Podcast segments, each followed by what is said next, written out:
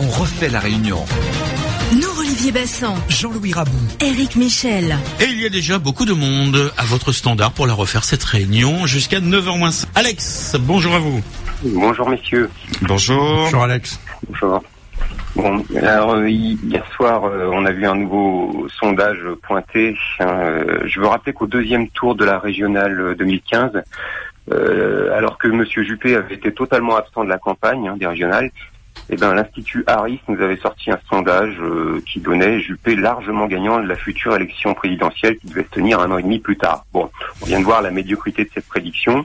Et hier soir, bah, Harris a remis ça avec euh, donc à peine la primaire de droite terminée, euh, avec la surprise qu'on fait, bah, ce même institut de sondage nous plaque euh, un sondage qui dit que Monsieur Fillon et Marine Le Pen euh, arriveraient largement en tête au mois d'avril prochain, avec 12 à 15 points d'avance sur le troisième, et euh, Monsieur Fillon serait élu au deuxième tour avec environ deux tiers des suffrages. Bon.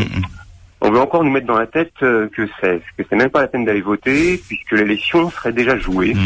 Alors je veux rappeler qu'en France, historiquement au mois de novembre, euh, précis, euh, au mois de novembre précédant une élection présidentielle, hein, j'entends, eh ben euh, les résultats qu'on nous annonce comme sûrs bah, sont souvent complètement démentis par la suite. hein. En, en 74, en novembre 74.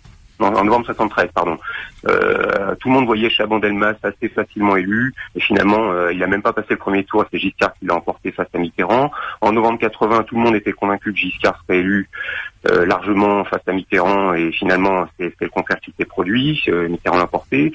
Euh, en novembre 94, tout le monde était convaincu que ce serait Balladur qui serait largement élu, et finalement, il a même pas passé le premier tour. Bref, vous voulez nous dire que les sondages euh, ne, ne veulent absolument rien dire. Un petit dernier jusqu'en mai 2011. Vous aimez ça, monde- hein. Non mais le, les dernières élections en date, jusqu'en mai 2011, euh, tout le monde pensait que Strauss-Kahn serait élu euh, au deuxième tour face à Madame Le Pen. Mm. Et finalement, ni Madame Le Pen ni Monsieur euh, Strauss-Kahn n'ont été euh, au deuxième tour de cette élection. Ouais. Bon, là, il reste environ cinq mois.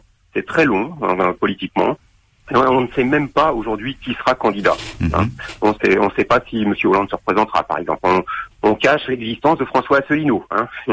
Et puis, Monsieur Fillon, euh, au premier tour, finalement, il a réussi à motiver sur sa personne que 4% de l'électorat français. Hein. Monsieur Fasson tout à l'heure parlait de 10% là au total, machin. Mais bon, sur sa personne au premier tour, c'est 4% de l'électorat. Donc, donc rien n'est joué. Et au contraire, l'hypermédiatisation de sondages bidons, bah, c'est une opération de désinformation. Moi, je conseille à tous les auditeurs d'aller voir, puisque je parlais de l'in- l'Institut Harris, d'aller voir, euh, taper sur un moteur de recherche UPR Harris. Vous allez trouver un article très intéressant. Vous allez comprendre qu'est-ce que c'est que cet institut de sondage, qui le manipule, qui commande, et, et pourquoi on a ces résultats-là dans les, dans les sondages qu'ils font. Merci beaucoup, Alex, euh, euh, pour euh, euh, votre intervention. Bonne journée à vous. À Bonne très journée. bientôt. Au revoir.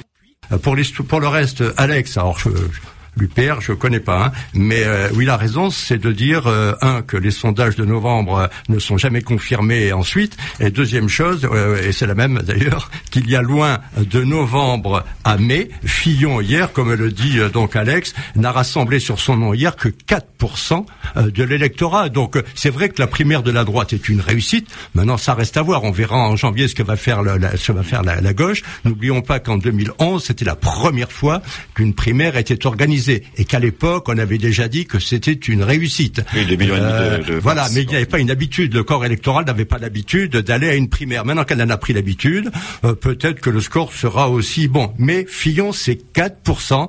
Donc en effet, et je reviens à mon novembre, enfin au novembre euh, euh, qui n'est pas forcément vérifié en mai euh, d'Alex. Attendons de voir. Beaucoup de choses vont se passer et il faut passer de 4% à 51%. La partie n'est pas encore terminée. C'est ce que disait également tout à l'heure début d'émission euh, Noël Les Bassan. Nous accueillons Thierry sur RTL Réunion. Bonjour Thierry.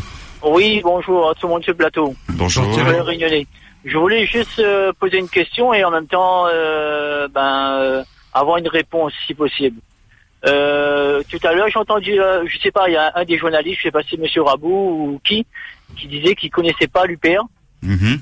Euh, c'est qui qui disait ça? J'ai pas bien compris le. C'est Jean-Louis Rabou, oui.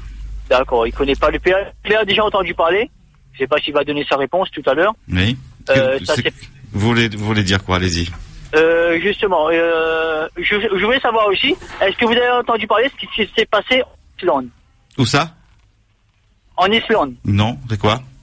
Vous êtes journaliste ou pas? Allez-y, monsieur. Vous, allez soit directement au sujet ou pas? D'accord. Mais tapez, serait tapez, tapez sur Internet Bon, et vous verrez que l'UPA, quand Monsieur Rabou, il dit qu'il ne connaît pas l'UPA, peut-être qu'il connaît pas, mais peut-être il a parlé. Et euh, justement, il y a ce seul parti-là qui dénonce tous les magouilles que le PS, le FN cache aux, aux Français. Et, juste- et justement, Monsieur Asselineau, il dénonce ça et il y a beaucoup de médias qui le censurent. Mhm. C'est ça dommage que l'UPA soit censuré. D'accord. Je voulais revenir aussi par rapport euh, par rapport à ce qui s'est passé, par rapport au monsieur, il disait juste les 8 millions ou 7 millions euh, qui a rapporté à qui a rapporté à comment dire à, à la droite. Oui. Est-ce que euh, le, le fait de fait des, des- de, le euh, De participer. le, le fait de faire de, de- comment les primaires là, est-ce que ça fait partie de la Constitution? D'accord. Mhm. Donc je voulais que je voudrais que les Réunionnais justement se renseignent sur l'UPR et euh, puisque je connais beaucoup de gens justement qui commencent à basculer sur le côté euh, Marine Le Pen qui dit ouais la droite ne fait pas, n'a pas fait, la gauche n'a pas fait. Donc eux par facilité ils vont directement Marine Le Pen. Mais Marine Le Pen voyez son programme et il y a seulement l'UPR qui dit dans son programme que lui déjà le vote blanc, le vote nul, il prendra ça en considération.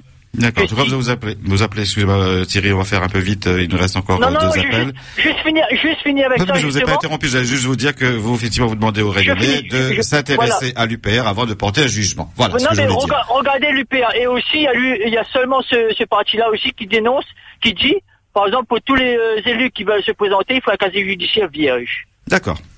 Tapez UPA, soyez curieux. D'accord, c'est parfait, on a bien compris. Mais- mais Merci bien. Thierry, bonne journée, à bientôt. Allez, au revoir.